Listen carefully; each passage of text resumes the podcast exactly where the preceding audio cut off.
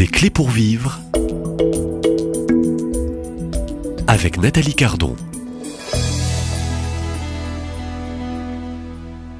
L'éternité, c'est pour aujourd'hui et c'est pour demain. Euh, l'éternité, c'est dès maintenant. C'est euh, une méditation euh, du quotidien. bonjour Eric de Russe. Bonjour. Au fond, j'ai presque envie de dire que cette éternité qui a fait l'objet aussi de nombreux échanges tout au long de la semaine est, est un, est un cadeau aussi pour chaque, chacun d'entre nous. Cette éternité nous invite à rester en éveil, à rester réveillés, debout, peut-être réveiller aussi ceux qui ne nous émerveillent plus aujourd'hui et, nous rappeler qu'il y a cette beauté de la création et qu'il y a aussi de la beauté tout autour de nous. Oui, hein. oui. Euh, c'est un cadeau parce que c'est un appel. C'est un appel, euh, donc euh, c'est cela qui nous réveille. Hein. C'est le fait d'être appelé qui nous réveille. C'est un cadeau parce que c'est un appel et si nous y répondons, alors notre vie peut être riche de sens. Alors comme tout appel, permettez-moi, il faut des oreilles et, un cœur pour écouter, savoir écouter. un cœur qui écoute, et c'est la règle de Saint Benoît hein, qui, qui, au départ dit euh, euh, mon fils ouvre l'oreille de ton cœur. Je pense que cette oreille, euh, elle est profondément ouverte dans le cœur de chaque être humain. Simplement, il faut pouvoir la rejoindre. Et très peu, hélas, de paroles aujourd'hui savent la rejoindre. Et Dieu, c'est le Verbe. Dieu, c'est la parole. Et donc, euh, c'est cette parole qui, par excellence, peut toucher l'oreille de notre cœur. Et les prophètes ne sont que ceux qui ont prêté leur voix au Verbe, à la parole éternelle. Saint Edith hein, que vous connaissez bien, hein, une amitié de 20 ans qui dure avec de nombreux ouvrages euh, que vous avez vous-même écrits. Euh, pouvez-vous euh, partager un extrait aussi d'Edith Stein Oui, précisément. Parce qui se prête bien dans cette série et cette fin d'émission. Alors la transition qui n'avait pas été, vous voyez, prévue est d'autant plus pertinente que on sait que l'un des verbes qui est le plus employé dans les écrits d'Edith Stein, c'est écoute. Alors elle est juive aussi, écoute, écoute. Et Edith Stein est l'une de ces prophétesses, je pense, puisqu'elle écrit, elle invite, elle invite euh, les êtres humains, dit-elle, à être, je la cite, des êtres solidement ancrés dans le fondement que constitue l'éternité. Des êtres dont la façon de voir, dont la façon d'agir ne subit point l'influence changeante des opinions à la mode ne subit point l'influence changeante des folies, des travers de la mode tout autour d'eux. De tels êtres s'apparentent à des piliers inébranlables sur lesquels de nombreuses personnes peuvent s'appuyer.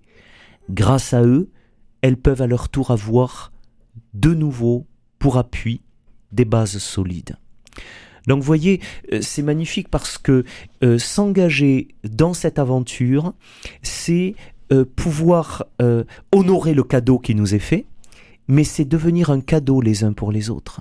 Car le plus beau cadeau que nous pouvons offrir au prochain, c'est-à-dire à tous ceux euh, que nous rencontrons, c'est de leur de pointer, d'orienter le regard vers l'éternité. C'est le plus beau cadeau parce que que lorsqu'un être, lorsqu'on montre à un être une orientation, alors on lui donne quelque chose pour la vie. Quelles que soient les épreuves, il, sait qu'il y a un point vers lequel il peut tourner le regard. Il sait que la nuit, le néant, la mort non plus le dernier mot, mais qu'il y a, comme disait Elisabeth, la Trinité, je vais à la lumière, à la vie, à l'amour. Il y a une lumière, un amour euh, que nous découvrirons en plénitude lorsque nous y entrerons. Il y a une direction euh, qui montre un chemin d'espérance. Exactement. Il y a une espérance, il y a une direction. Alors pour cela, bien sûr, vous le disiez, il y a une gravité, il faut écouter. Et pour écouter, il faut descendre en soi-même. Il faut descendre en soi-même. Edith Stein nous dit d'ailleurs, il faut écouter sa conscience. Hein. le catéchisme de l'Église catholique, reprenant le cardinal Newman, dit que la conscience est le vicaire du Christ. Il faut écouter sa conscience. Et elle dit ceci. Suivre sa conscience, c'est l'affaire de ma liberté. Il y a en tout être humain un domaine affranchi de tout lien terrestre qui ne provient ni n'est déterminé par d'autres êtres humains. En ce point, l'homme est seul devant Dieu. En ce point, l'homme est seul devant Dieu. C'est-à-dire, il y a un moment, il y a toujours un moment dans la vie où même les lois ne suffisent plus à comme seul critère pour savoir comment agir. Il faut rebrousser chemin, il faut descendre au plus profond de soi pour écouter ce que Dieu a écrit sur la table de chair de nos cœurs, sa loi éternelle. C'est ça le critère. Et c'est sur ce seul critère euh, que nous serons jugés, et surtout sur ce seul critère que nos vies pourront avoir du sens, une direction féconde, et finalement que nous pourrons trouver le bonheur. Parce que qu'est-ce qui nous rend heureux? C'est le fait que notre vie a du sens, c'est-à-dire une direction, le sens au sens d'une direction. C'est ça qui nous rend heureux parce que même si l'on connaît beaucoup de difficultés, si malgré tout notre vie a une direction, nous pouvons malgré tout être sinon heureux du moins en paix. Mais on a beau avoir tous les plaisirs du monde, si notre vie n'a aucune direction, nous ne pourrons jamais ni avoir la paix et encore moins le bonheur. Donc descendre en soi, elle est là la gravité. Et il faut aller beaucoup à contre-courant souvent pour cultiver, parce que ça se cultive, pour cultiver l'habitude d'écouter au-dedans, d'écouter au-dedans.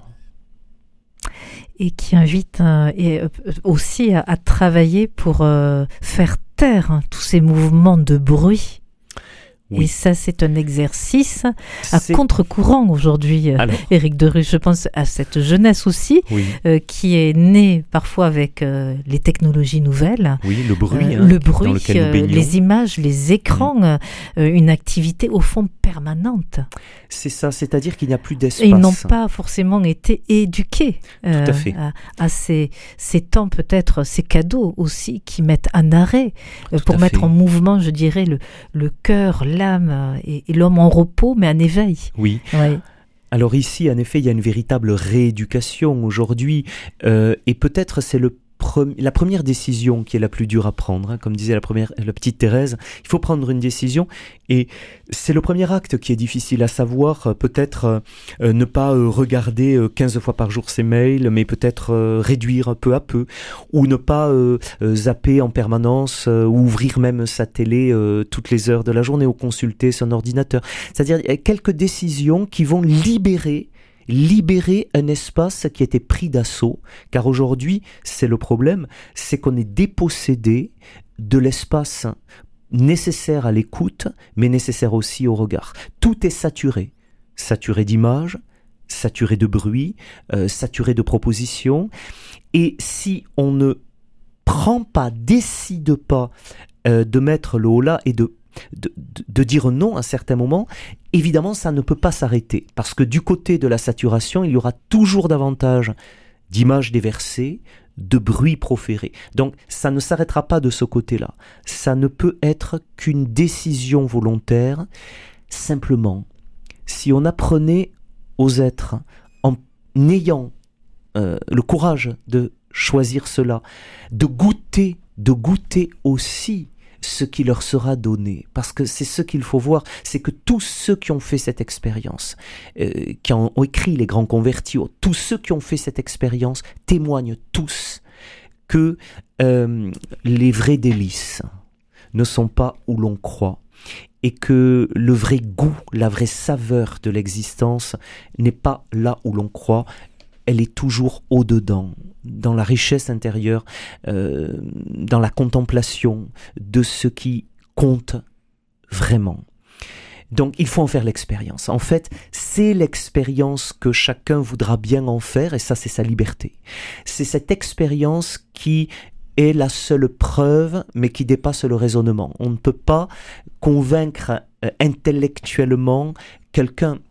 Il faut euh, donner envie euh, de soi-même faire ce choix pour goûter le fruit infiniment savoureux du silence, de l'écoute, parce que ce fruit, c'est la présence d'un amour qui donne sens et au fond, vous parlez aussi de liberté, mais euh, c'est le fruit aussi d'une euh, liberté qui, qui libère. Hein. Et c'est la saveur, en fait, euh, qui conduit aussi à une rencontre où se mêlent finalement joie et bonheur et vérité et amour. Vous avez parfaitement raison. Le fruit de la liberté, c'est une libération du meilleur de nous-mêmes, de chacun. La liberté est toujours une expérience de libération. La liberté, ce n'est pas du tout euh, faire davantage de choses ou faire euh, tout ce que je veux, c'est la libération, le déploiement du meilleur de nous-mêmes. Euh, c'est cela. Et qui conduit au fond à une vision et des prises de position cohérentes Alors envers ensuite, évidemment, agir librement, c'est se positionner en cohérence par rapport à la vérité que l'on a euh, accueilli euh, dans son cœur. Et au fond qui libère. Hein. Et qui libère. La vérité vous rendra libre, nous dit Jésus, lui qui est la vérité, le chemin et la vie. Et c'est tout le programme au fond. Hein. merci Eric de Russe de toutes vos interventions. Merci de m'avoir J'espère que, eh bien, nous nous aurons donné peut-être. vous parlez de goût euh, de, goût, J'espère que nous aurons euh, peut-être euh, donné ce goût aussi de, méditer, de réveiller dans les semaines à venir, avec aussi les périodes difficiles que nous traversons pour toute notre humanité, des périodes de, graves. Hein, mhm. donner peut-être ce goût de méditer hein, sur cette éternité qui nous est donnée. Voilà. L'homme est libre hein, de ses choix, de ses actes qu'il posera, de ses décisions. Tout à fait. Voilà. Je vous remercie infiniment. Merci à vous, Éric de Russe, et puis euh, certainement au plaisir de vous recevoir euh, dans les semaines, les mois futurs. Voilà. Merci, Merci au revoir. Au revoir.